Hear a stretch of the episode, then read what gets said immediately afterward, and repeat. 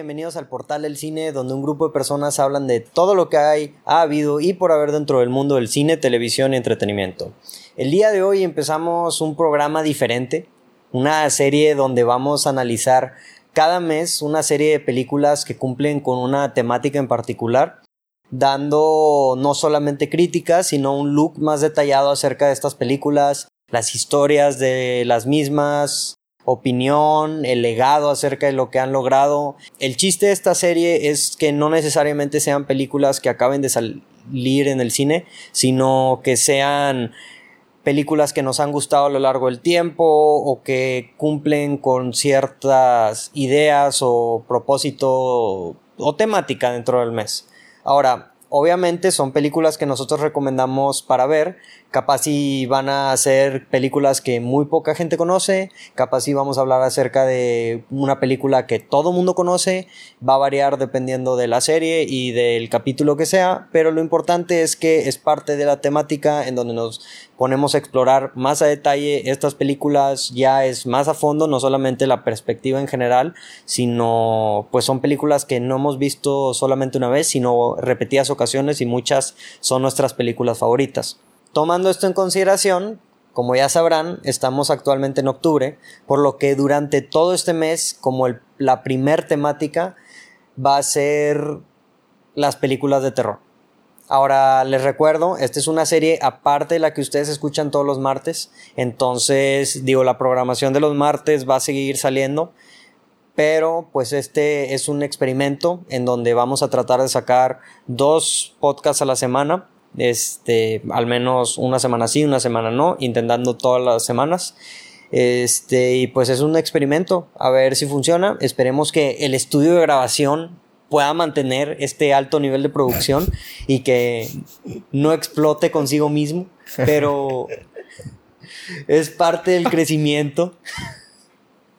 Pronto empezarán invitados especiales y muchas otras sorpresas que tenemos para las personas que nos están escuchando, que como siempre lo digo, pero si es en serio, cada vez somos más. El día de hoy estamos sentados, no estoy solo, como pueden escuchar hay una risa al fondo. Estoy sentado con Marcelo Montemayor. Un placer. Y, y para empezar esta serie, pues dijimos, qué mejor manera de empezar que con una película reciente, que creemos que es una película que vuelve a ser muy relevante por el estreno de Midsommar, vuelve a estar en las conversaciones de la gente. La película de la que estamos hablando, aunque si vieron el título ya saben de qué película estamos hablando, es Hereditary. Her- Hereditary es una película que salió el año pasado, dirigida por Ari Aster en su directorial debut. Este, la película está estelarizada por esta Toni Collette, por Alex Wolf y por más gente que no me acuerdo sus nombres. Gabriel Byrne es el ot- otro nombre de los actores. Gabriel Byrne. Gabriel. Gabriel Byrne. Ajá. Y este. mm, Y pues introduciendo a la actriz de la niña Charlie, que se me escapó su nombre ahorita a mí también. No, ese sí, no me acuerdo su No, nombre. pues a mí tampoco. Pero bueno, esta película, como mencionamos, es una película que no solamente hemos visto, sino que de hecho la, la acabamos de volver a ver. ¿Por qué? Porque nos gustó como una película de terror. Yo personalmente creo que es una de las mejores películas de terror que ha salido en los últimos años. Pero pues para empezar aquí la plática y la discusión a detalle, este, vamos a hablar muy poquito acerca de la película en general, por si hay alguien que no ha visto la película, que pueda tener un, un, con, un concepto. Y luego ya vamos a entrar directamente a spoilers y a detalle, o sea, completamente a detalle, easter eggs de la película, cosas que hay en el fondo que no nos dimos cuenta la primera vez, la segunda vez, porque esta película, al igual, al igual con Midsommar, tiene muchísimas cosas en el fondo y temas Y, mensajes subliminales. y mensajes subliminales. Requiere verla varias veces para. Ni siquiera para captar todo, porque No. siento que la puedes llegar a ver 10 veces y no vas a captar todo. No, O sea, es, es, es una cuestión de estarle poniendo bastante atención, ponerle Sí. pausa y ponerte a observar todos los detalles que ves en la pantalla. Este, y, de- y aparte de diferentes interpretaciones, creo que es lo más importante. Siento Sí. que mucha gente puede captar diferentes cosas de diferentes eh, um, conceptos de la película y se me hace que, al igual que con Midsommar, es de las cosas más interesantes de este director. sí, de este director. Pero bueno, Marcelo, o sea, rápido así, opinión general acerca de la película. Eh, ok, pues sí, bueno, primero que nada la vi eh, la primera vez pues en el cine hace un año. Ya me acuerdo que le entré a verla, eh, pues y yo pensando que era un tipo conjuro, ¿verdad? No sabía, pues nada más había escuchado, mejor película de terror del año. Yo así lo, lo, ah, cabrón, pues como el conjuro, me imagino, no sé. Este, obviamente la experiencia fue totalmente diferente. Eh, es una película cero convencional, como lo viene siendo la mayoría de las películas de terror, porque no se basa mucho en, en enseñarte eh, monstruos, fantasmas, demonios, sino se basa en, en meterte en, la, en tu cabeza, eh, asustarte no solamente con elementos sobrenaturales, sino con miedos reales. Este, la película lidia con mucho trauma y con mucha pérdida, este, y mucha tragedia familiar, que yo creo que es un medio miedo que todos compartimos. Sí. Este, y hace que te, eh, o sea, es, hace que te sientas literalmente mal. Mal. O sea, toda la película estás pensando, ¿qué pedo? O sea, me, te hace sentir literalmente incómodo, te hace sentir feo y te hace sentir muy empático por lo que está sintiendo esta familia.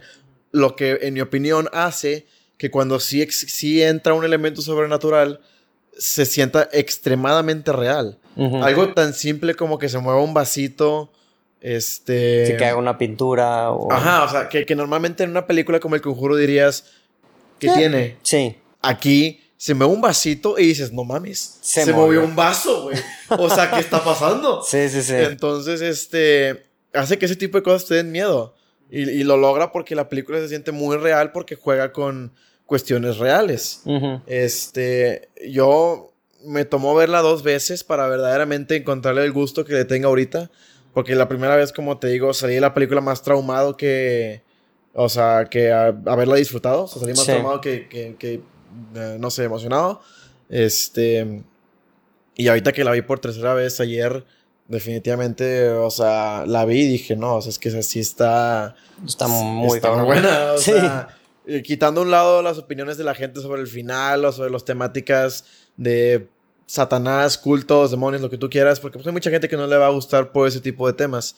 Este, viéndola como una película de manera objetiva y también subjetiva respecto a los eh, pues, mensajes subliminales y así, es una película muy bien, con muy buenas actuaciones, muy buena escenografía. Increíble. Este, los sets, es, o sea, la, la película está grabada de una manera muy creativa por la manera en que estaba construido el set de la casa.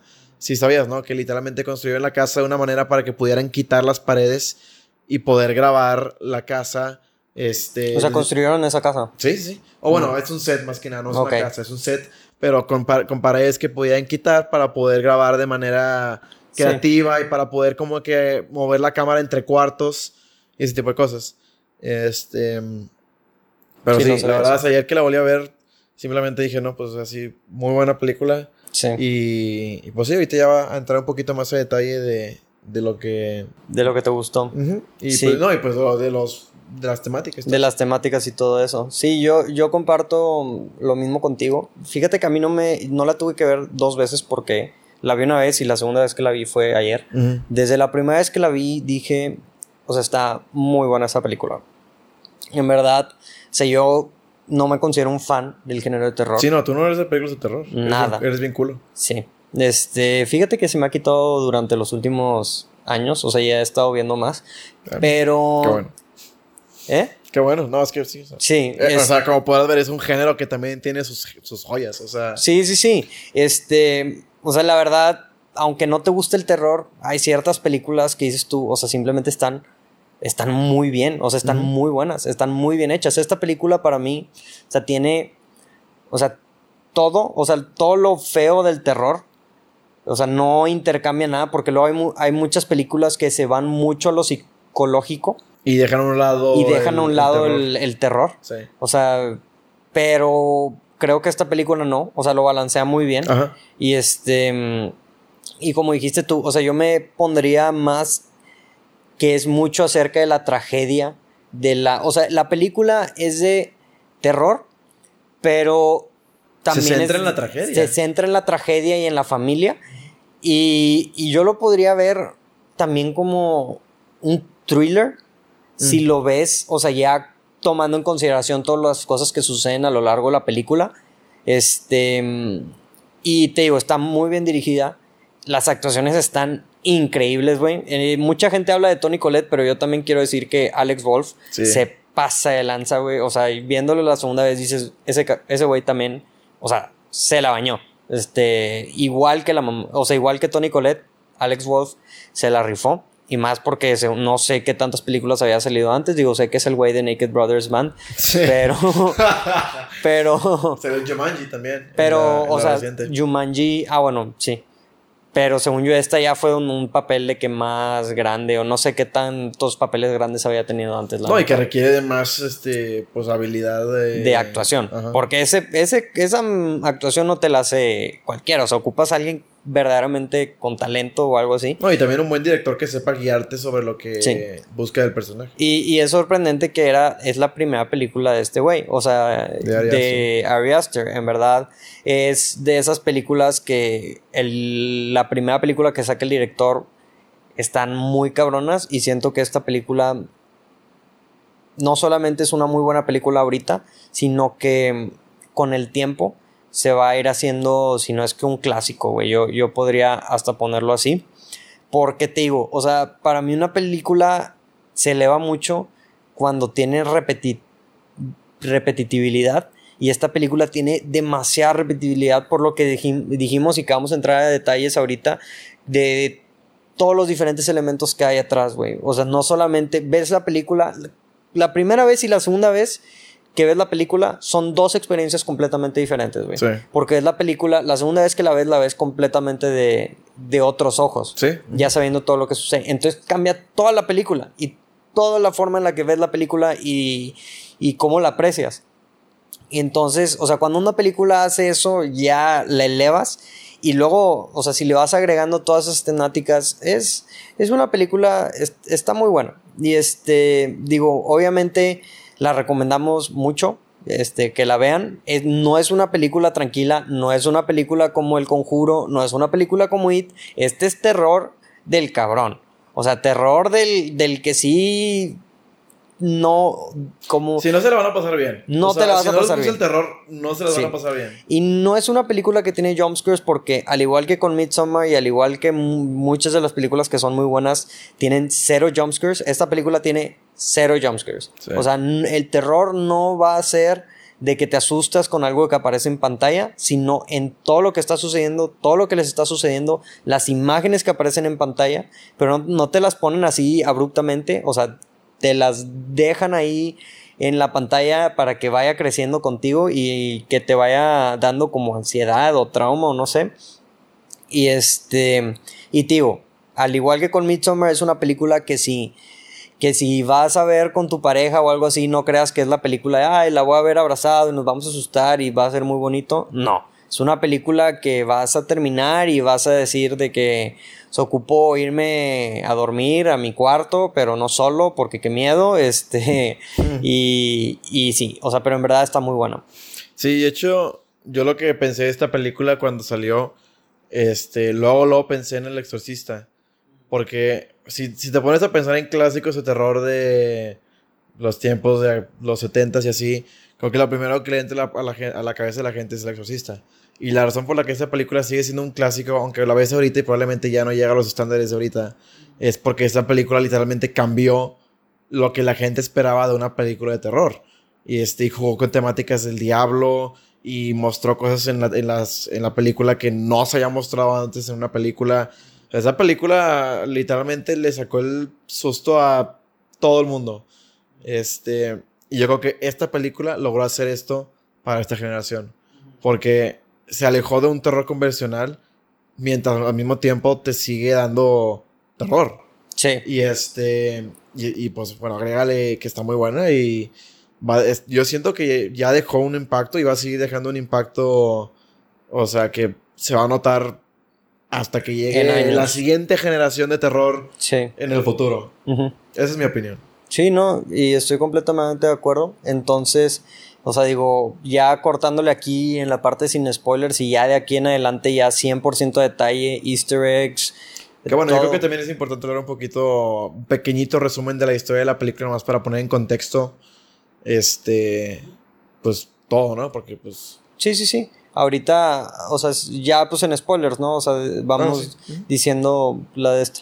Pero bueno, entonces, digo, si no han visto la película, o sea, no queda más que decir si están escuchando esto y no lo entendieron desde el minuto en el que vieron el, Título. el título, vayan a ver esta película si son fans del miedo o si O si les gusta el cine. o si les gusta el cine en general, ya si son muy culos, pues pues capaz si no la vean, o sea, porque no es una película fácil, no es una película este que se te olvida, es de las películas que la gente ve y se quedan traumados. Es así como hay niños que dicen de que, ah, yo vi esta película cuando era chiquito y me quedé traumado. Esta es una de esas películas que si la ve una persona que no debería verla, puede quedar traumado. En verdad. Este. Entonces, pues con eso terminamos y pues vamos a empezar ya con los spoilers. Este, Marcelo, spoilers de la película, ¿quieres dar así como un recap de la película o, o- y vamos hablando un poquito acerca de los easter eggs, cosas que te gustaron en especial? Este, si quieres empezar. Bueno, sí, bueno, primero para hacer de que sí un pequeño resumoncito de la película y tener un mejor contexto. Este, bueno, pues la película empieza con la muerte de. ¿Cómo se llama? Helen. De Helen. Helen Sí. es la, ok, ella es la abuela de, pues, esta, esta familia, la familia central, ¿no? Y empieza la película con el, el obituary, el, el- ¿cómo se dice eso en El español? funeral. Eh, pues sí, es que, bueno, empieza el texto, pero sí. Ajá. X, es el funeral de la abuela, este, y pues te dan la introducción de la familia. Y, bueno, X, para no hacerlo el cuento muy largo, el punto es que la mamá empieza a notar cosas raras después de la muerte de su mamá, porque pues era, la abuela es la mamá de la mamá.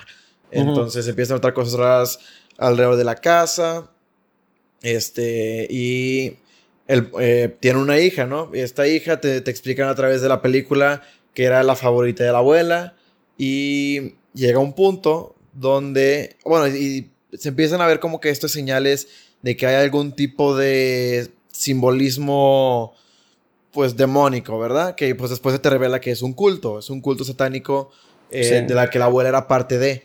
Entonces, este, esta hija, que era la favorita de la abuela, se termina muriendo en un accidente donde pierde la cabeza, literal. Que está bien, cabrón. está esa bien, escena. cabrón. O sea, yo la primera vez que vi en el cine esa escena, bueno, yo no la vi en el cine, mentira, la primera vez que la vi en la televisión, me saqué de pedos. O sea, Sí. es ahí, para mí, cuando estás viendo la película, ese es el momento en donde dices, esta no es una película Sí. cualquiera. Como O sea, que hasta ese punto no sabes qué esperar. Sí, Y luego, bueno, como que te das una idea. No, porque hay una idea. que otra escena donde dices como Sí. que ah, puede que sea este tipo de películas. ajá. Pero ves, es- ves esa escena y dices, ah, no, Ya ya, no valió sé madres. nada. Ya valió madres con Sí. esta película. O sea, porque juegan contigo. Ahí te da lo que yo me Bueno, imagino. nomás, y si quieres, déjame termino rapidito con la. No, con- está bien, si no, nomás, o sea, vamos así hablando de y lo que pensamos y luego ya volvemos al simbolismo, ¿ok? O sea, creo que, este, mm, algo que mm, de esa, se me fue la idea, no, o sea, mucha gente pensaba cuando vio eso y creo que la película lo hace bien, o sea, porque la película convencional de terror es, o sea, tú estás viendo esa película y tú estás viendo tú lo que estás diciendo en tu mente, ah, la niña se va a poseer y pues va al final, o sea, va a empezar a hacer cosas y al final va a terminar con un exorcismo o una cosa así. O sea, eso es lo que al principio, por lo que nosotros sabemos y hemos visto en películas terror, te, te imaginas es lo es convencional. Cuando se muere esta chava, ahí, o sea, para mí fue papel en blanco, Todo puede pasar. ya no, ya no sé qué pedo. Todo puede pasar. Entonces, sí, o sea, nomás me, me meto mucho a esa escena porque sí creo que es la escena. la escena de la es la película. escena de la película. O sea, es la.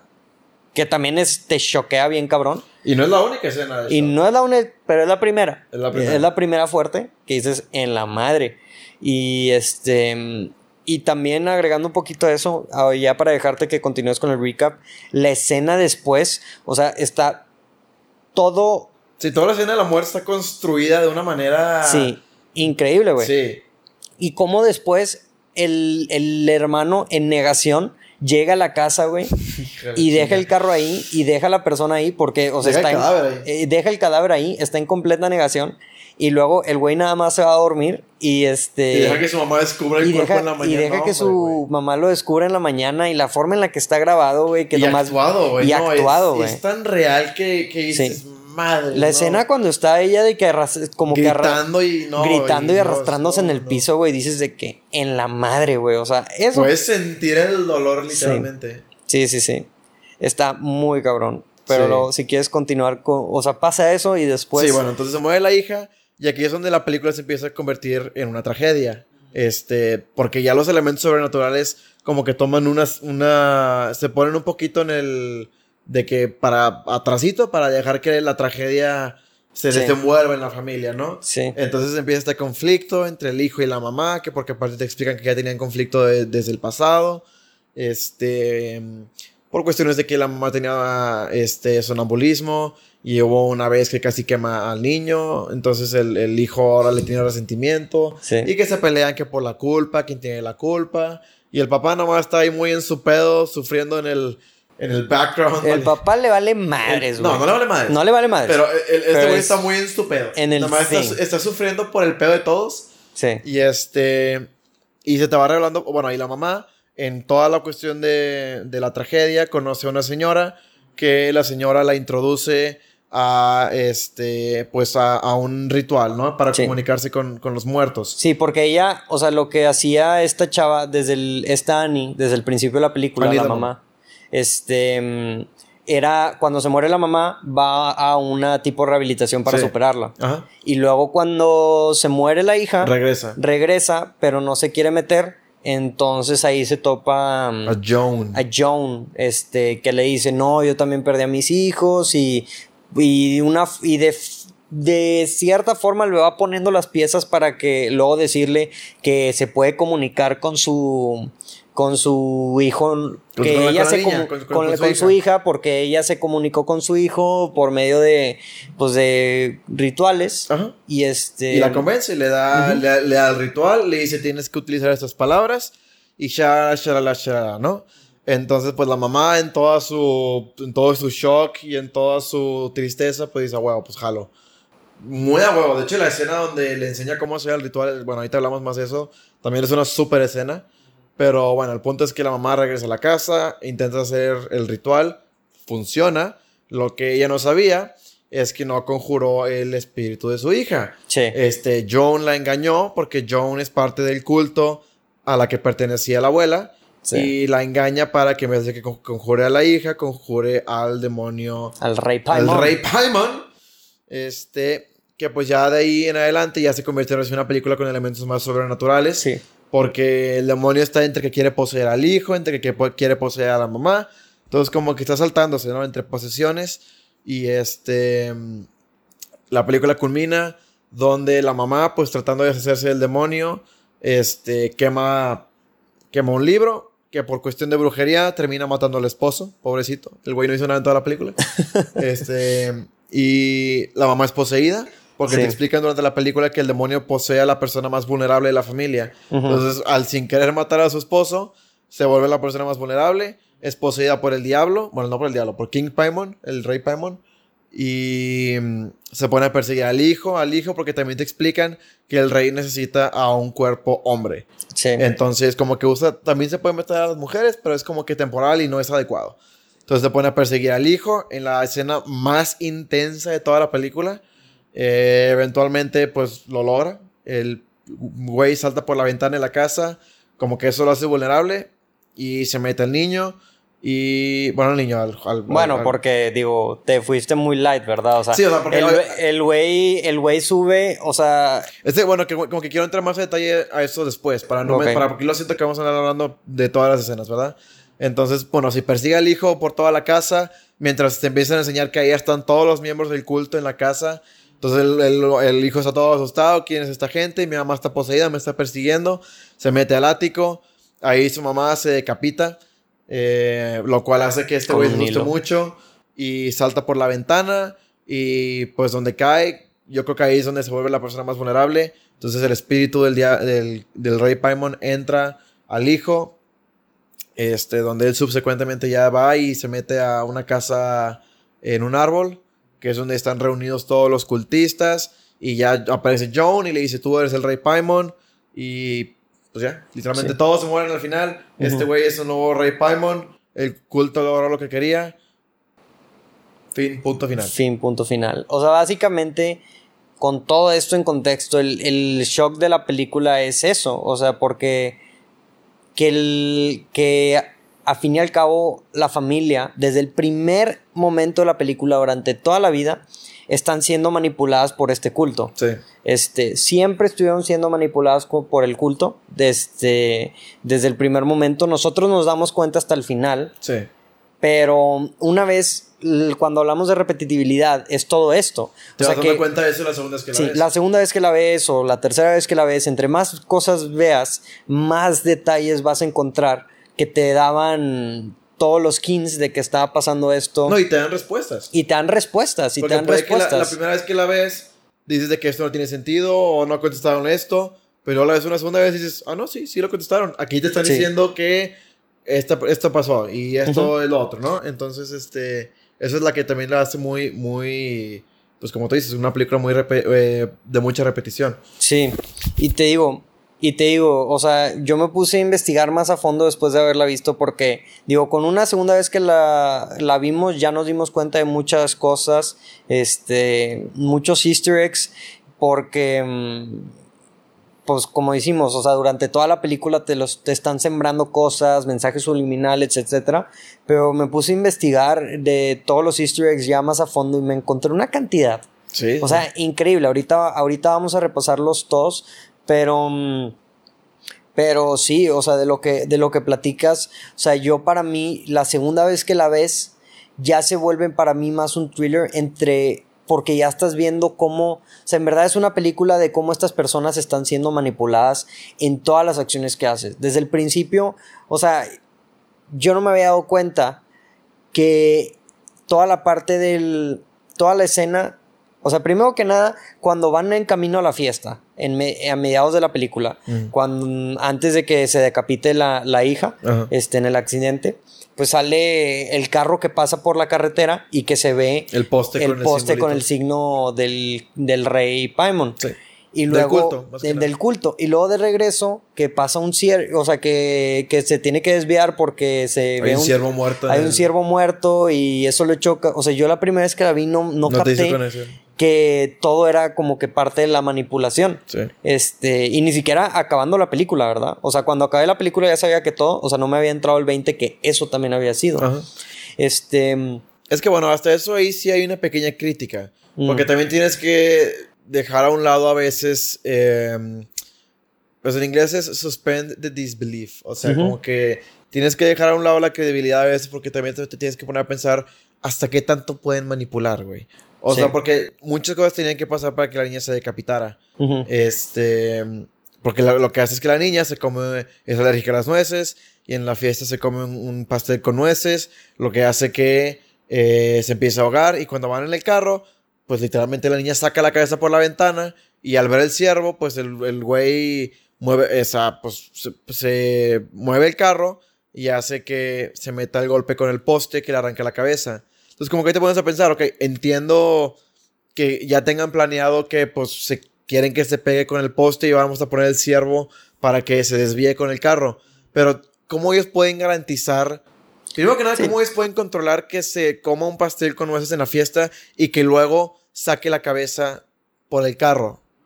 Mira, lo que ahí me pusieron, lo que investigué, una de las cosas que investigué que me di cuenta que es una, o sea, que se supone que la niña, Charlie, o sea, siempre... Siempre, fue el, siempre estuvo poseída. Siempre estuvo poseída. Entonces ahí sí lo ves como que... O sea, ella se pudo, se lo pudo haber comido, o sea, sabiendo que se... O sea, parte de la manipulación, ¿sacas? Este... Suena un poco, o sea... Digo, es parte... Ya que entras la toda la parte de la manipulación también sobrenatural, ya, en, o sea, ya puedes dejar que ese tipo de cosas pasen porque dices, digo, hay, hay al final un motor sobrenatural que está guiando todas las decisiones que están pasando. Este, Entonces, digo, esa es una de las cosas que me, que me, que descubrí que estuvo poseída todo el tiempo, literalmente, o sea, desde el inicio. que, y luego, entre más detalles ves, más cosas tienen sentido. Por ejemplo, ahorita voy, voy a empezar a leer un poquito las cosas de los easter eggs, pero, mm, pero en verdad, o sea, leyendo todas estas madres, me di cuenta, güey, dije, o sea, ¿qué pedo? Bueno, los easter eggs se dividen en varias cosas, ¿verdad? Este. Y en varios elementos que utiliza este director, o sea, para poder dar a entender el mensaje desde un principio. O sea, porque, bueno, el primero son los trucos que hace con la luz. O sea, no solamente que literalmente el demonio tiene una presencia, que es algo que me dijiste que no te gustó mucho, que el demonio lo, lo presencias sabes que está ahí cuando ves el, aro de luz que, está ahí. Entonces, pero no solamente eso, que es una muy visual forma de representar al demonio, sino también cosas con la oscuridad y lo que hay en la oscuridad. Por ejemplo, o sea, la, primera que pues mucha gente vio, sea, al principio de la película, eh, que sale la, abuela en una esquina, que es la única parte al principio sobrenatural. Ese es uno. Ese sí lo vimos. El segundo es que luego me di cuenta que mucha gente no se dio cuenta de este. Es Annie en el techo al final de la película. O sea que cuando este se despierta, se despierta el hijo, Peter, O sea, que la, que la mamá está, mm, está en el techo. literalmente como Spider-Man. Sí, como Spider-Man y después se va... Yo eso me di cuenta desde la primera vez que la vi. Ah, yo también. Y también la, me, me acuerdo que nada más me di cuenta porque yo al principio dije como que, pues, ¿por qué como que, porque este, este shot tan grandote? Y como que me puse a ver en la oscuridad y nada más la vi ahí y dije, no. Porque aparte ahí te acababan de enseñar que la acababan de poseer. Entonces cuando la vi, dije, no mames, ya valió madres todo esto. Y se me puso la piel chinita y dije, hija de la... Y luego, eso mismo de que ya después como que se cambia de escena y la ves flotando así como animal. Dije, no, hombre, güey, no, no, no, no, no. Sí, sí, sí. Pero bueno, sí. Está, está bien cabrón. La otra, esa sí no me di cuenta, que resuelve la pregunta que estábamos diciendo el... ayer, cuando estábamos hablando de la película, es el cultista o el güey del culto en el ático. O sea, cuando Peter sube y está dándose cuenta de que está todo el ritual ahí en el, en el, ¿cómo se llama? En el ático. En el ático. Se ve al lado de la puerta este, un cultista en el fondo. ¿Neta? Sí. ¿Eso no lo he visto? No, no, no. O sea, yo tampoco. Y este. Y dicen, o sea, que mm, ese es el. O sea, te lo ponen ahí al lado ah, para que se dé cuenta que, ¿verdad? Que estábamos diciendo, ah, cómo chingados llegó. Llegaron al ático. Llegó, ajá, al ático. o sea, también Annie y todo. Es porque le abrieron la puerta. Porque ese güey le abrió la puerta. Ok. Este, pero ahí te lo ponen en el fondo para que te des así como una idea, pero no te lo hacen explícitamente. Y la otra son los cultistas alrededor, alrededor de la casa.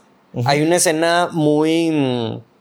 O sea, hay dos. Una que sí nos dimos cuenta, que es la que tú me dijiste que cuando este güey está fumando marihuana, que es una escena que se ve de afuera hacia adentro y se ve el aire. Ajá.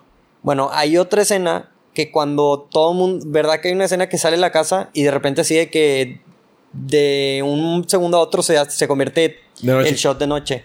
Bueno, cuando se hace ese shot, todo, o sea, todo el patio de la casa, todo el alrededor de la casa, cuando lo ves de que el, frame, se ven puras personas desnudas. Neta. Sí. O sea, como que ya, están todos en la casa. Sí, este, está bien cabrón. O sea, te digo, todo, ni un chingo de cosas. Y luego otra cosa son los símbolos siniestros, o sea, el símbolo del rey Paimon en los diferentes lugares donde está. Sí, el del culto. Un, uno son, este, nosotros donde ya lo habíamos discutido. En el pues, poste. En el poste, en el, collar. que tiene la mamá al principio del funeral. Este, la, la abuela que lo tiene. Sí. También está el, en el muro, en la casa de John. Sí, lo noté. Ajá. Cuando, cuando llegan a casa de John, ahí está también el muro. En el libro La Mamá también está. ahí son los lugares donde están. Este. Y la historia de Paimon. Aquí, o sea, un poco de contexto. Esta parte te la ponen en, el, en la película, pues, que está en el libro. Que, es, que es, la parte de donde más hay como que un margen de error. Porque si no alcanzas a leer lo que está en la, en la pantalla, te perdiste una parte muy importante de, de, pues, de literalmente de lo que se trata la película. Pero digo, te lo ponen muy así como que Sí, te lo abren subrayan, el libro, te lo subrayan te lo subrayan así como que Lee güey. esta parte. Léelo, sí. Simón. Pero bueno, lo que dice es de que cuando se invoque con éxito, Paimon poseerá el host más vulnerable solo cuando el ritual esté completo. O sea, esto es literalmente lo que dice en el libro dentro de la película. Ah, sí, quote. Sí. Solo cuando el, el ritual esté completo, Paimon será encerrado en su a- anfitrión ordenado. Una vez encerrado, se requiere un nuevo ritual para desbloquear la posesión. Entonces, este. mm, Y pues bueno, y el rey Paimon es un hombre y por lo tanto codicioso de un cuerpo humano masculino. Sí, este, este ya lo hice más abajo y eso sí no está en highlight, pero sí dice. Pero como- también te lo enfatizan. ¿Eh? También te lo enfatizan. También te lo enfatizan. Este, entonces, pues básicamente esto es lo que es. O sea, el rey Paimon es el.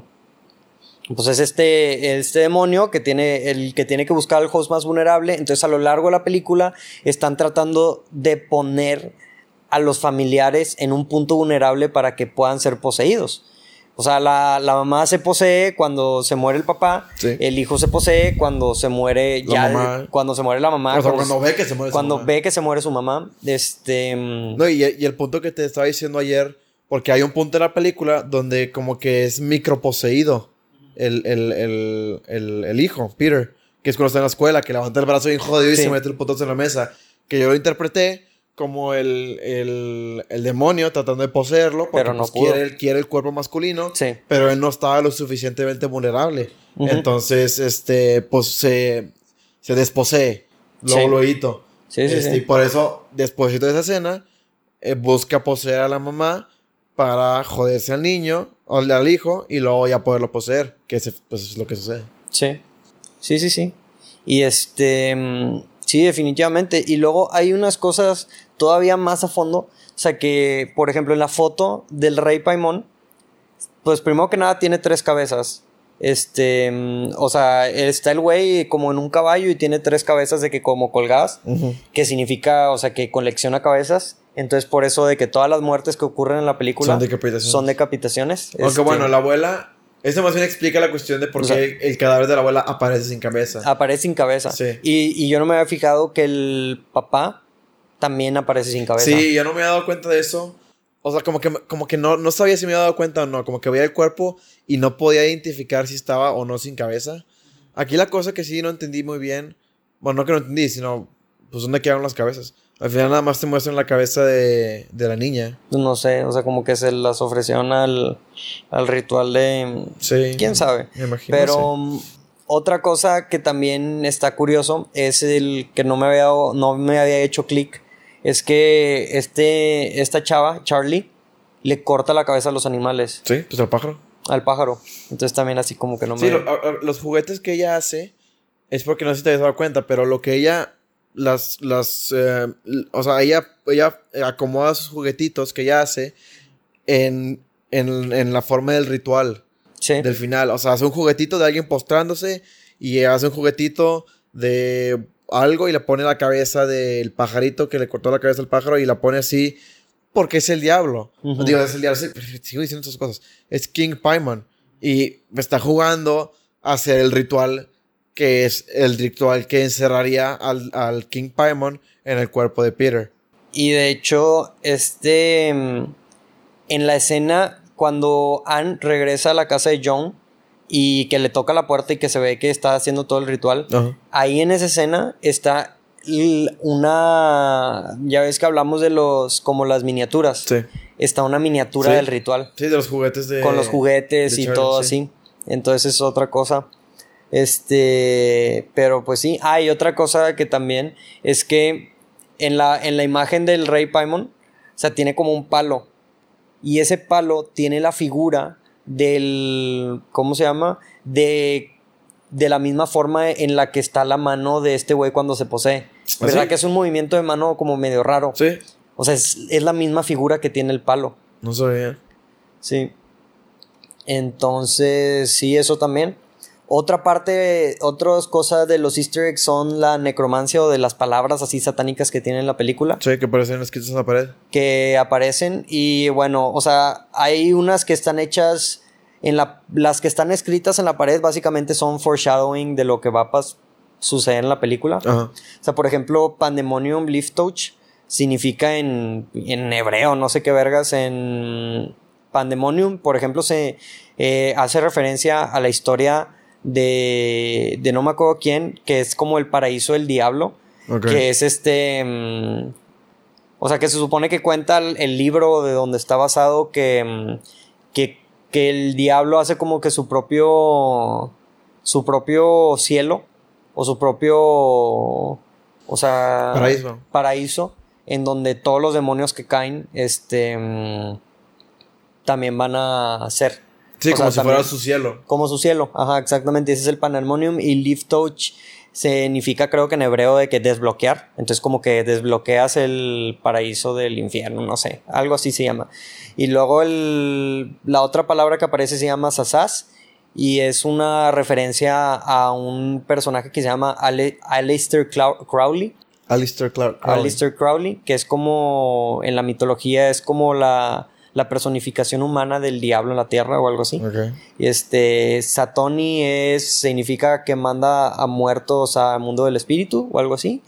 Y los triángulos que aparecen a lo largo de toda la película este, hacen referencia al, al rey Salomón, que me imagino que por ahí va Rey Paimón, que se supone que en la leyenda o en el mito o lo que sea. Es, un- es el octavo rey del infierno, algo así. No, no, no. El, el rey Salomón es de que. Ah, no, de- yo- yo lo es Paimon. biblu- Ah, él sí. Pero el, el- este güey. Que se supone que hacía conjuros con triángulos. Se supone que es de las primeras per- personas que hizo el tipo de. De, de hablar con diablos. Sí, es un personaje bíblico el, ese güey. Y este. Y pues se supone que los triángulos hacen referencia a él. Y pues el rey Paimon, pues me imagino que referencia a este güey también. Sí. Ahora, otra cosa interesante de, la, de los easter eggs también es el sonido. O sea, a lo largo de la película, diferentes sonidos se escuchan si estás poniendo atención, que significan diferentes cosas o que te hacen referencia a diferentes cosas que capaz si no estás viendo en la pantalla. O sea, por ejemplo, los pasos en el ático. Eso yo no me di cuenta. O sea, pero ¿Se dicen escuchan patos en el ático? cuando al mero principio de la película, cuando entran a la casa después del funeral, Sí. se escuchan, se- se- si escuchas, se escucha pasos en el ático y que se cierra una puerta. Ah, neta. Sí, Uf, ya quiero, quiero volver a ver la película. ¿Qué va? sí. Y que se supone que significa, pues, que están los cultistas ahí de que Sí, no, dejando o sea, cuerpo de, o algo de- así. De, eso sí te dan pistas. Pues te- ayer te lo comenté también. Hay una escena que, pues, literalmente nada más sucede y no se vuelve a mencionar que es donde Annie está caminando por la casa y se da cuenta que la, que la puerta de la- del cuarto de la abuela está abierta. Y nada más dice como que, ah, qué raro, pues cierra la puerta y le pregunta a los familiares si alguien había abierto la puerta y todos dicen que no y no se vuelve a mencionar. Pero pues es- este, ahí te están diciendo, pues güey, fue un cultista que ahí anda por la casa Sí. y entró al cuarto de la abuela. Sí.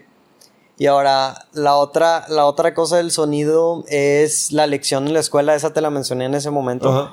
Pero, pues básicamente, al, al comienzo de la película, el maestro de Peter en la escuela está discutiendo la tragedia de Sófocles, que se llama The Woman of Trachis, y la historia de la que está hablando trata en, en el héroe griego Heracles y su esposa Deianeira, Deianira, Deianira. este, quien accidentalmente provoca la muerte de Heracles con una túnica envenenada. Y se supone que la leyenda dice que su muerte es predicha a Deyanira por un oráculo. Y mm, el maestro dice que debido a que el oráculo dio la visión, Heracles nunca tuvo otra opción y por lo ta- tanto está condenado a su destino sin importar las decisiones que tomó la película, que, que tomó en la vida. Este, mm, entonces, básicamente, esto es referencia a lo que va a pasar en la película. Sí, o sea, Y- pues, habla de la muerte de Charlie que fue... De todo, ¿no? De, O sea, primero de todo sea, en general. Hace una referencia específica a Sí. que Charlie fue envenenada, entre comillas. Sí, Lo que llevó a su muerte, lo cual fue accidental en teoría por el, el hermano, por este Peter. Y, y pues sí, ya, bueno, todo lo demás que también mencionan, que es lo de que también dijimos, de los peones. Sí, y, y ahí, aquí está la quote, literalmente lo que contesta un, un, un estudiante, que dice, creo que es más trágico porque si todo es inevitable, eso significa que los personajes no tienen esperanza y que nunca tuvieron esa esperanza, porque son como peones en esta máquina horrible y sin esperanza. Y es justamente lo que sucede. Y es lit- Toda y- la familia fueron peones en, en la manipulación de los, de los cultistas. De los cultistas, literalmente. Y esto es, lit- yo creo que los primeros 20 minutos de la película cuando dicen esto. Entonces, este, o sea, este es un foreshadowing así muy claro de todo lo que va a suceder en la película, cómo están completamente manipulados. Muy claro, pero sutil. sutil. O sea, su- muy claro para la segunda vez que lo ves. La primera Sí. vez no entiendes nada, güey. Pero sutil en el respecto que no te está diciendo qué va a pasar, sino que es una pista. Sí, o sea, como que son peones, ya no es, el, su futuro es inevitable. Y luego otra cosa que dicen es que Charlie dice que de acuerdo a su abuela, él, ella debió haber nacido niño. Bueno, no, no, no que yo haya nacido niño. Yo, yo recuerdo que dice que quería. Que quería que, fuera, ella fuera niño. un niño. Y era porque quería hacer el, El ritual. el ritual con él. Sí, no, y, y te lo explican varias veces. Cuando Annie está platicando que su hermano, cuando eran jóvenes, se suicidó porque le- la abuela quería meterle a, ge- a gente adentro de él. Ajá. Y entonces se suicidó.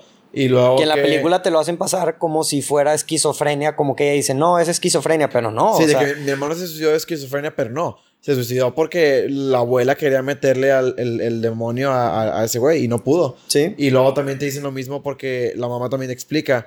Cuando nació mi hijo, mm, o sea, mi- o sea la abuela quería apoderarse del hijo, pero ella no, no quería que ella Sí. se acercara. Entonces, cuando tuvo la hija, como que se había sentido mal y ahora sí dejó que la abuela se, se acercara a la hija. Te acercar a la hija. Y ahí es cuando ella estuvo de que. O sea, y por eso, de hecho, dicen, según yo, no sé si lo hacen muy explícitamente, pero que toda la vida de esta chava, o sea, de Charlie, la abuela estuvo viviendo en la casa. O sea, capaz Sí. así como que fingió la enfermedad para poder entrar a la casa, unirse a su casa y poder así estar más cerca de esta chava y poderlo Ajá. poseer. Igual pudo haber sido ajá, todo parte de una, una manipulación. Y bueno, pues las miniaturas que aparecen como easter eggs, pues es a la, la abuela tratando de amamantar a, a Charlie y a, a la hija. O sea que pues hace referencia a que dice que trataba de darle, ella quería darle de comer a, a, al- Sí, a- sí. a la hija. Sí, ahora, ahora que lo pienso, fíjate, ayer estaba criticando, bueno, no criticando, pero bueno, sí, critiqué las miniaturas porque yo decía qué tipo de persona hace este tipo de maquetas tan fucked up, porque hace una maqueta de la muerte de su hija, hace una maqueta de su mamá en el hospital, hace una maqueta de su mamá acechándolos, Sí. hace una maqueta de su mamá tratando de amamantar a Charlie, y luego como que siento que, primero que nada, lo ojete que está eso, siento que sirvió más como una herramienta para el director de darnos eh, Sí, más backstory. exposición, claro, Ajá, claro. darnos backstory sin tener que hacer un flashback. Sí. Y se me hizo muy creativo, pues aprovechó este este esta Trait. este trait del personaje Sí. que hace maquetas pues para enseñarnos el este pues eso backstory, ¿no?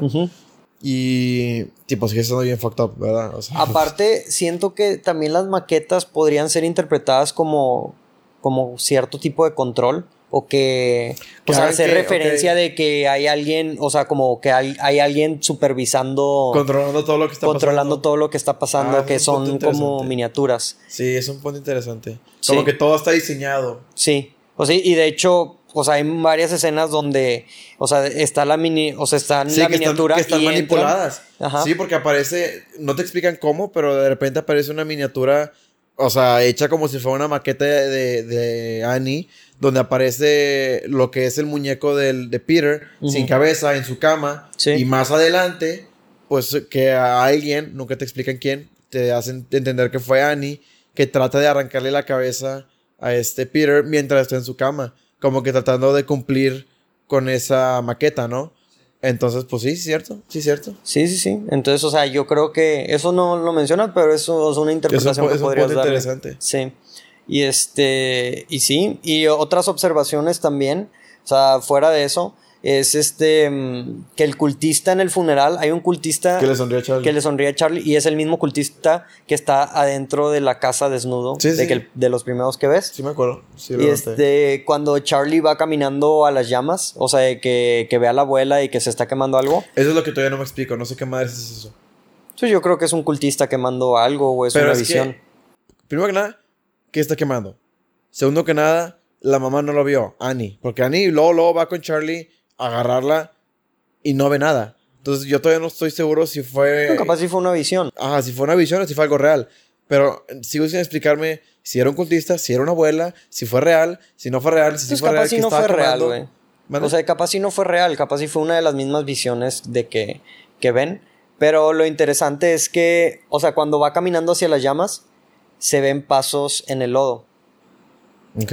O sea, hay una escena que va ella caminando, y, o sea, Charlie, Sí. y se ven, o sea, pasos marcados en el lodo de que hacia ahí. Ok. Lo que puede estar pasando es que esté quemando el cuerpo de la abuela o algo así, ya ves que Pero, está como pues, que todo negro. Pues, pues sí, pero yo siempre lo, se lo atribuí eso a simplemente descomposición. Sí, descomposición, quién sabe. Y pues el un folleto que aparece dentro del, Ah, sí. del correo para hablar acerca de De videntes. videntes. Sí, de hecho, eso se me hizo interesante cuando la vi porque, se, o sea, cuando ya te das cuenta que todo fue manipulación, Sí. te das cuenta que ese fue el primer intento de los cultistas en tratar de hacer que la familia se comunique, o sea, ha- haga un ritual para comunicarse con los muertos. Luego cuando se dan cuenta que no funciona, Es hacen que meten- Joan Joan se mete. se, se meta y se comunique con la mamá. Bueno, se comunique, ¿verdad? Porque en teoría se topan, pero es por pedo, obviamente la estaba siguiendo. Sí. Y, la, y la, la convence de tratar el ritual una vez que se dieron cuenta que el folleto no funcionó. Sí, Eso, sí, sí. eso se me hizo interesante. Este, sí está muy interesante. Y, y luego la, la otra cosa, o sea, hay, hay varias cosas con respecto a cómo van manipulando para eso, para, para que guíe a, a lo de hablar con, o sea, hacer toda esa escena de hablar con el, el- la hija, se supone. Pero otra cosa es que hay una escena donde la pintura se cae sola, ¿Qué que pintura? mucha gente no te da cuenta. ¿Qué pintura? La, la pintura, la que de hecho tú me dijiste cuando la película. O sea, que, que Annie se acerca para... mm, o sea, literalmente la pintura líquida.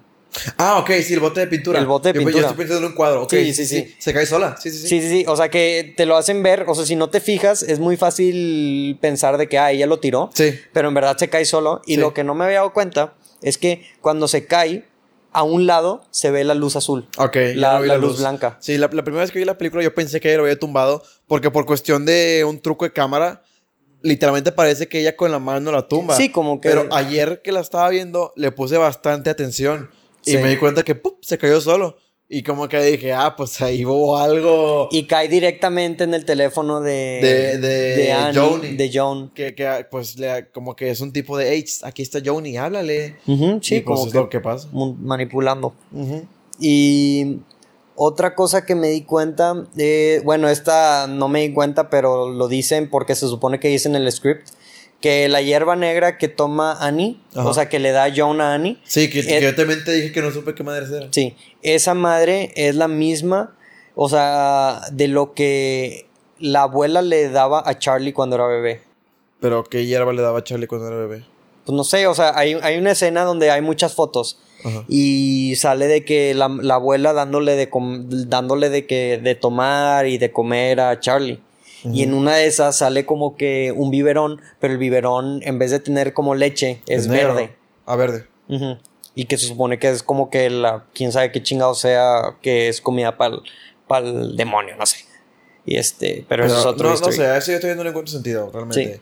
O Y- sea, ok, por que es lo mismo que le daba a Charlie, pero eso no explica por qué se lo dieron a Annie, qué, qué, qué propósito sirvió. Pues, para invocarlo, no sé. Ay, y otra cosa que también decían que otro easter egg es que o sea, se supone que cuando hacen toda la escena de que esta chava habla con, con su hijo, Johnny, No, es con su hijo. usa, sí, sí, una, no es con su hijo, usan un pizarrón, Sí. pero en la escena donde se, se lo topa en el supermercado, está Johnny, a John, a Annie, Sí. este, ella tiene en una bolsa el pizarrón que, o sea, lo acababa de Lo- comprar en ese momento. Ya, ah. Y ella dice que no, es el pizarrón de que Es mi link. de, de mi link con mi hijo y quién Sí. sé qué chingados. Ah, no mames. Sí. Y este, y pues sí, ese es, ese es básicamente pues, casi todos los easter eggs. Hay uno que dicen que se supone que salen los, los actores de Midsommar. Ajá. Este, es muy vago. O sea, sí hay dos personas que tienen como la misma, Característica. las características, pero que se supone que es así como un easter egg de que todo está conectado. Yo siento que, que está- es un easter egg forzado. de Que ya una Sí. vez que salió Midsommar, se dieron cuenta que había dos personas con características similares. Porque aparte se ven de espaldas. Entonces no es, o sea, nada. Pero podría ser muy al estilo de los easter eggs de Spider-Man, de los primeros Spider-Mans. Que Sí. salía de que en, el, en la crowd de que un güey con la camisa del Punisher y cosas Sí, así. me, o sea, me acuerdo todavía cuando, cuando salió ese easter egg. sí, o Porque sea, aparte salió casi mismo año que, que Punisher. sí. Qué guay, siempre tenemos que hacer referencia a algo de Marvel. Ya es pinche tradición. Sí, Ya y deja tú, güey, la siguiente semana se viene el Joker. Entonces, Ok, ay, ay, no vamos a hablar nada de Marvel. Güey. ya no voy a decir nada de Marvel. ya no, güey. Ya estoy hasta la madre de hablar de Marvel. Sí, pero, ¿cómo se llama? Pues sí, básicamente esos son de los easter eggs que, que leí, güey, que un chorro, sí los vimos en la segunda vez. En la primera vez, yo creo que vi como uno de estos, güey. No, y hay un chingo de que yo todavía yo ni Y, y, ah, o sea, sí, y la segunda vez vimos muchos y eso que estábamos poniendo atención y hay un chorro que no, o sea, que no vimos y hay, y hay un chorro que ni aunque los veas cuatro veces lo- la vas a terminar. No, y es- o sea, estoy seguro que hay, hay mil análisis em, de personalidad, más que nada, sobre em, la película que habla. ah, ¿Quién sabe? O sea, por ejemplo, porque. em, poniendo ahora como ejemplo la otra, la de Midsommar. La película. Porque primero que nada, bueno, es exactamente igual a este movie. Este, una temática que, que tiene es el de ceder el control. Ceder control y es el control en general. Tipo, no hablan mucho de Midsommar, ¿verdad? Pero sobre cómo esta, la actriz, la, la personaje principal se deja controlar mucho por el, el, la- su hermana, ¿no? Porque su hermana que era este, bipolar, entonces se dejaba influenciar mucho porque se preocupaba mucho por su hermana. Entonces se deja controlar por ese aspecto y luego va a, al- a Suecia, donde las drogas como que es una manera de ellos cediendo el control Ujú. y luego al final a ella le dan la decisión de que bueno, Bueno, no, spoilers para no, no Midsommar. spoilers, no Sí, bueno, spoilers. spoilers Midsommar. para Midsommar que ya hicieron su pinche podcast, entonces este ya Pero es diferente, saber. Marcelo. No, están viendo, un- están escuchando un podcast de Hereditary y no Bueno, tienen por qué que- el punto es que spoilearse habla, de Midsommar. control. Hay Sí. como que una temática de control. Sí. Y las dos películas, a lo que vas, es que las dos películas de Ari Aster hablan de control. No sé, yo no sé, es que este no, no es lo que lo- es a lo que voy. A esto no le he podido encontrar eso. Sacas. Yo sí. O sea, la tragedia es lo único que, No, podido- yo sí lo veo como control. O sea, como la falta de control que ellos tienen. O sea, que todos son manipulados. Pero lo que decía de la película de Midsommar, que no me gustó y que si escuchan el podcast de Midsommar, ahí lo digo, pero lo vuelvo a decir aquí. Link y- in the description. En el link y description, pero mm, lo vuelvo a decir aquí, que esta película sí tiene y que la otra película no, que es la para mí de las diferencias más grandes de entre las dos películas y por lo cual esta película Mid- Hereditary se eleva a mi opinión mucho más que la de Midsommar, es que a fin y al cabo todo lo que le sucede en los personajes, a los personajes en Hereditary, a pesar de que hemos estado hablando acerca de cómo han sido manipulados y todo, es su decisión y son consecuencias de sus acciones. Sí. O sea, nadie obliga. El momento más clave de la decisión es cuando esta chava, An- esta Annie, decide invocar al. invocar a. a, a Nadie este- la forzó. Ahí ella la forzó, ella, ella condenó a su familia, pero fue su decisión y en base a las consecuencias de su decisión fue todo lo malo que pasó después. Y por eso ocurrió la tragedia. En comparación con la de Midsommar, la de Midsommar, o sea, mm, sin spoiler el final y todo, Los forzaron a todo. pero, ajá, no hay, con, o sea, todas las- todo lo que hace en la película al final no tiene consecuencias las acciones de los personajes porque todo iba a pasar. Sí. O sea, no hay nada que ellos decidieron o no decidieron que influyó directamente con lo que pasó al final de la Más que película. al final que hay una decisión muy importante, ¿verdad? Que, pues, sí, ya la pero esa aún así fue muy mali- manipulada. Pues sí. Que ahí podrías encontrar otro paralelo entre esta película y, y Midsommar. O sea, que, que ahí se entra la manipulación, ¿verdad? Ajá.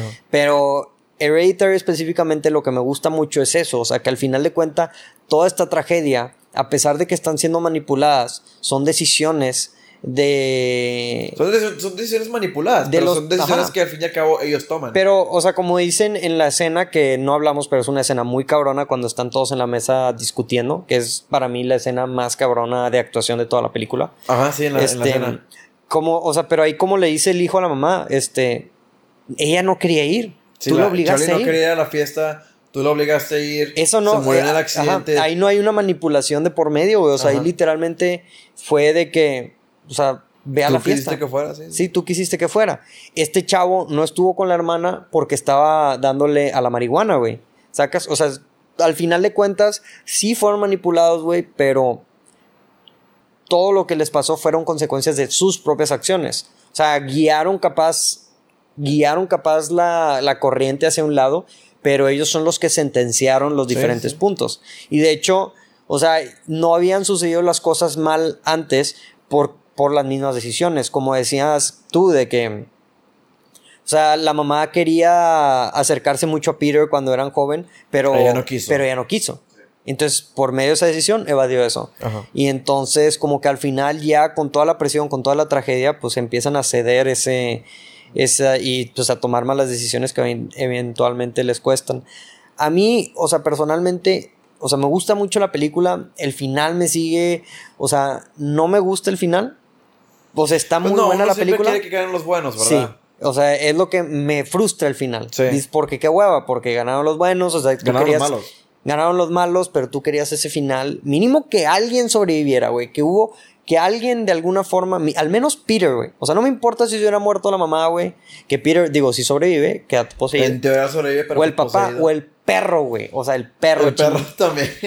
Chinga. Chingada madre. Que Tipo, lo está- bueno es que son, son, son, eh, o sea, el director se puso buen pedo. Como que no te dijo nada de que nada más al final se ve como que ahí está el cuerpo del perro y ti- como que, ah, bueno, pues se murió. Güey, pero ese no te perro está enseñan muerto. cómo, ¿qué? Ese perro está. Por eso, pero no te enseñan cómo, es lo que me refiero. Ujú. O sea, matan al perro, pero no, no, no te hacen pasar por la tragedia de ver cómo se muere. Sí. Y este, pero fíjate, también estaba pensando en un punto. Se supone que todo el objetivo de conjurar a este demonio es riquezas. Ese es el, literalmente el, el, el, el este, obtener riquezas y obtener conocimiento que nada más les puede dar el diablo. Digo, el Ujú. King Paimon. Este. Y la abuela es como la líder, ¿no? Sí. Ella, ella era la reina y el, y el rey es el rey Paimon. Entonces, ¿por qué los, los o sea, tuvieron toda la vida, tuvieron, porque pues la abuela estuvo con Charlie 13 años de la vida de Charlie. Tuvieron 13 años para tratar de invocar a este demonio.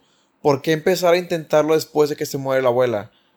Y, y o sea, y ahora que, o sea, porque la, la abuela le deja una carta a Annie donde dice, perdóname por todos los sacrificios, pero las ganancias son mejores que el sacrificio. Si te acuerdas, ¿no? Le dejo una carta. Y ahí por ahí yo me pongo a pensar, pero tú ya estás muerta, güey.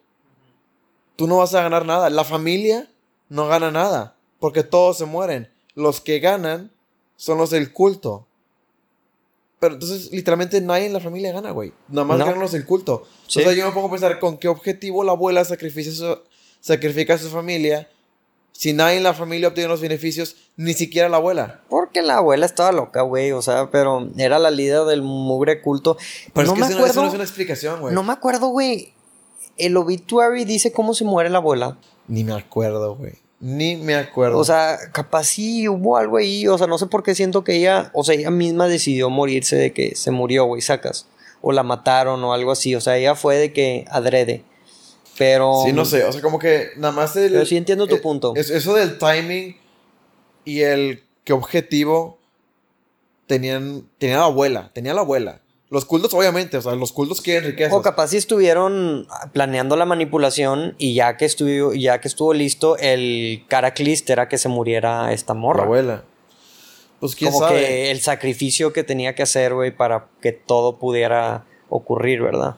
Sí, pues quién sabe, porque pues la, la- la- la niña estuvo poseída, como ya, ya dijimos, estuvo poseída toda su vida. Entonces, ¿por qué esperarse hasta que se muere la abuela? Que por cierto, otro punto. Hay una, a la escena que la niña le dice, cuando se muere la abuela, la niña dice, ¿quién me va a cuidar ahora?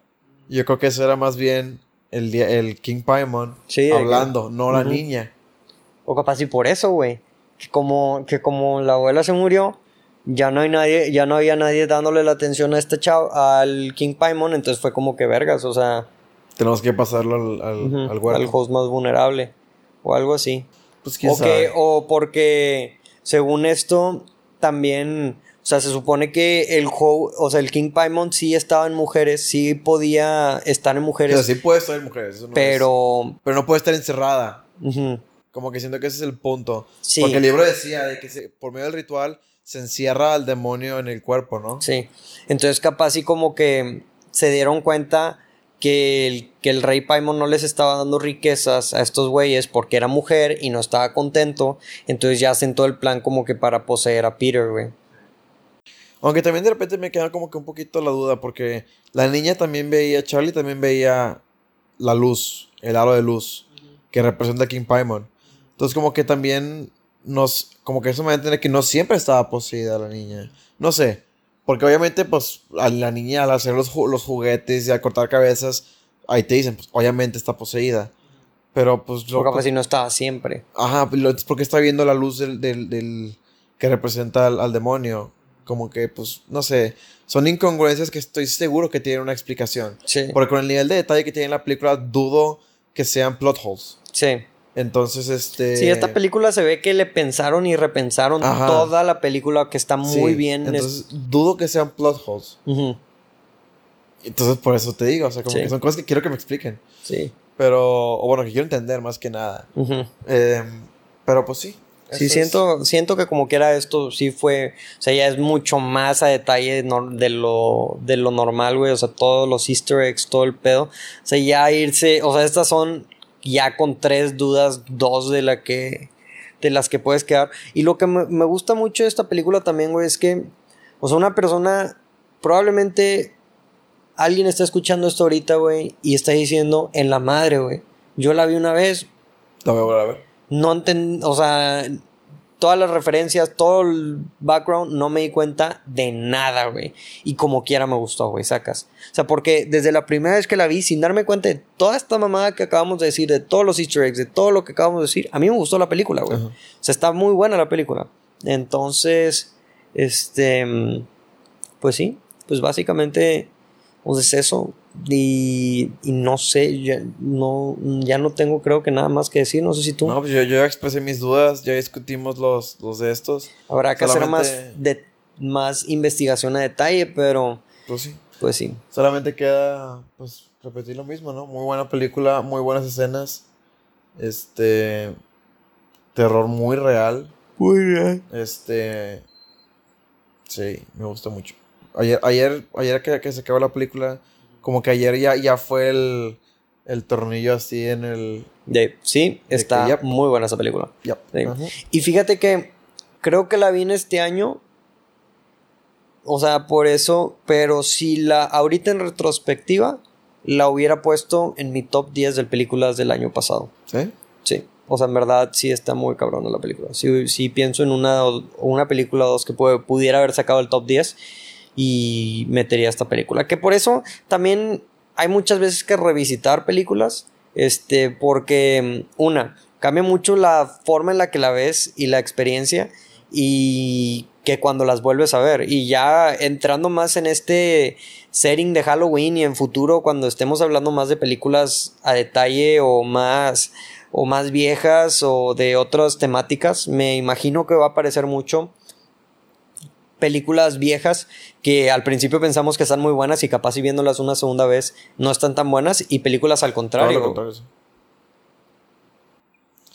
Este. mm, Sí, pues es que es el punto. Es el punto de revisitar las películas.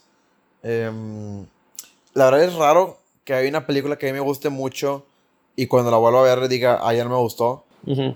Pasa más bien lo contrario, que hay una película que no me gusta y la vuelvo a ver y digo, ah, ahora sí me gustó. Ajá. Em, eh, sí, es raro que, que una película me deje, me, me deje de gustar.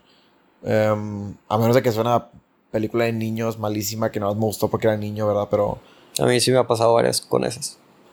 Varias películas. de esas. Este, mm, pero pues sí. Pero pues sí. Ya, pues, ya, eso fue nuestro deep sí, análisis. Con el. Este fue el Deep Análisis, el primero. Que bueno, no, de fue, esta no fue tanto un análisis, sino una discusión de cosas que encontramos en la película. Del simbolismo en la película, de Sí, cosas cosas que extras. encontramos en las películas. De lo que nosotros creemos de ciertas cosas. Ajá, de ciertas cosas. Y más que nada también por qué nos gustó. Y pues negativo yo no le veo prácticamente nada. O sea que capaz sí que no es tan fácil de digerir. O sea que no es para el paladar de cualquiera es Ajá. una película así de fuerte. Supongo Este, que hasta eso, lo único negativo que yo le encontraría es que sí depende mucho este director de. de, de esos deta- detallitos. Como que siento que a cierto punto estaría bien si varias cosas las, las presenta normal para que la gente las vea. Ajá. En vez de que te la tengas que pelar viéndola 15 veces para entender ciertas cosas. Porque Sí. no mucha gente la va a ver más de una vez, no mucha gente la va a ver tres veces. Entonces siento que eh, hay cosas que pues, que, pues ¿para qué te la pelas, güey? Nada más enséñalas. O sea, no, no dependas tanto de mensajes subliminales, detallitos, o sea, Pero siento, sí. le, le dan muy, muy buen valor. Y, y te digo, no es tanto un negativo mío. Pero para alguien que probablemente no, no le guste mucho las películas de terror Sí. y probablemente no la va a querer volver a ver, pues es como que... Sí, no le sacó todo el jugo, Ah, digamos. exactamente. Este, sí. Es, o sea, en parte estoy de acuerdo contigo. A mí porque me gustan además este tipo de películas. Y las veo mucho de este tipo de películas en ciencia ficción también. Y en thrillers. Por eso al principio mencionaba que la película es como un thriller oculto. Sí, los porque, misterios son muy típicos. por, ajá, por, porque por ejemplo la comparo con la película de Gone Girl. Que son películas así que desde el principio te dejan todos los detalles. Es un misterio, güey, literal. Es como, este, ya como, ¿por qué está sucediendo todo esto? Claro que tienes elementos sobrenaturales. A lo que tú dices de lo negativo, güey, yo no, yo no lo, yo no lo consideraría tanto así para mí como negativo. Claro, como dices tú, pues capaz y para alguien más también. Midsommar, en comparación, yo creo que sí, sí depende mucho de eso. Este, y por eso también no falla. O sea, falla más que Hereditary. O sea, porque creo que la historia como que ya está muy buena esta y sigue siendo muy concisa, no está muy así como que... Porque luego también hay muchos directores que se van muy como filosóficos y muy abstractos Ajá. y hacen las películas muy cuadradas o muy... O, o sea, como... Todas abstractas, güey, difíciles de entender. Sí, que ese, ese está de que literalmente para una audiencia muy, Sí. muy específica. Muy específica, pero esta no. O sea, sí sigo sintiendo que puede caer no tanto en lo mainstream, sino mainstream ligeramente más culto de terror. Pero, pues sí, eso es básicamente todo. ¿Quieres eh, terminar con algún comentario? Y ya paso a cerrar. No, yo creo que ya podemos cerrar. Ok. Entonces, pues eso fue nuestro deep dive de la primera película de películas de Ari Aster. De Ari Aster, la primera película en esta serie de películas de, de terror que vamos a hacer por el mes de Halloween. Ok. Para que estén al pendiente, para que... Estoy emocionado. Es Spooky Season. Spooky Season oficialmente acaba de comenzar, entonces, pues digo, si nos están escuchando, síganos en nuestras redes sociales, coméntenos, mándenos mensaje. Oye, ¿hubo algo que ustedes notaron de Hereditary que nosotros no nos dimos cuenta? O, o algo que consideren que dijimos mal o que nos que dijimos mal o que no estén de acuerdo, pero este, o avísenos de que, oye, ¿sabes que Yo no había visto la película, ustedes me, me la recomendaron y la vi. Para la gente que no sabe, capaz y eso también lo voy a decir al principio del programa, este, en el intro, intro que voy a hacer, este, pero la película está en Amazon Prime, este, para que no se la pelen buscando. Este no está en Netflix, está en Amazon Prime. Este, y pues ya, básicamente es todo. Esto fue todo por el día de hoy. Marcelo, ¿dónde te pueden encontrar en redes sociales? Me pueden encontrar en Instagram como Montemayor Marcelo, en Twitter como Marcelo M96. No tuiteo cosas muy relevantes, ¿verdad? Pero pues ahí por si les interesan mis redes sociales. Y yo, pues en mis redes sociales, Rodrigo BQZ, las redes sociales de Portal El Cine, at Portal El Cine, en todos los lugares, escúchenos en Spotify, en Anchor FM, Apple Podcast, Google Podcast, todo tipo de plataforma donde exista o se pueda hacer un podcast, ahí estamos. Y pues sin más por el momento, esto fue Portal El Cine y adiós.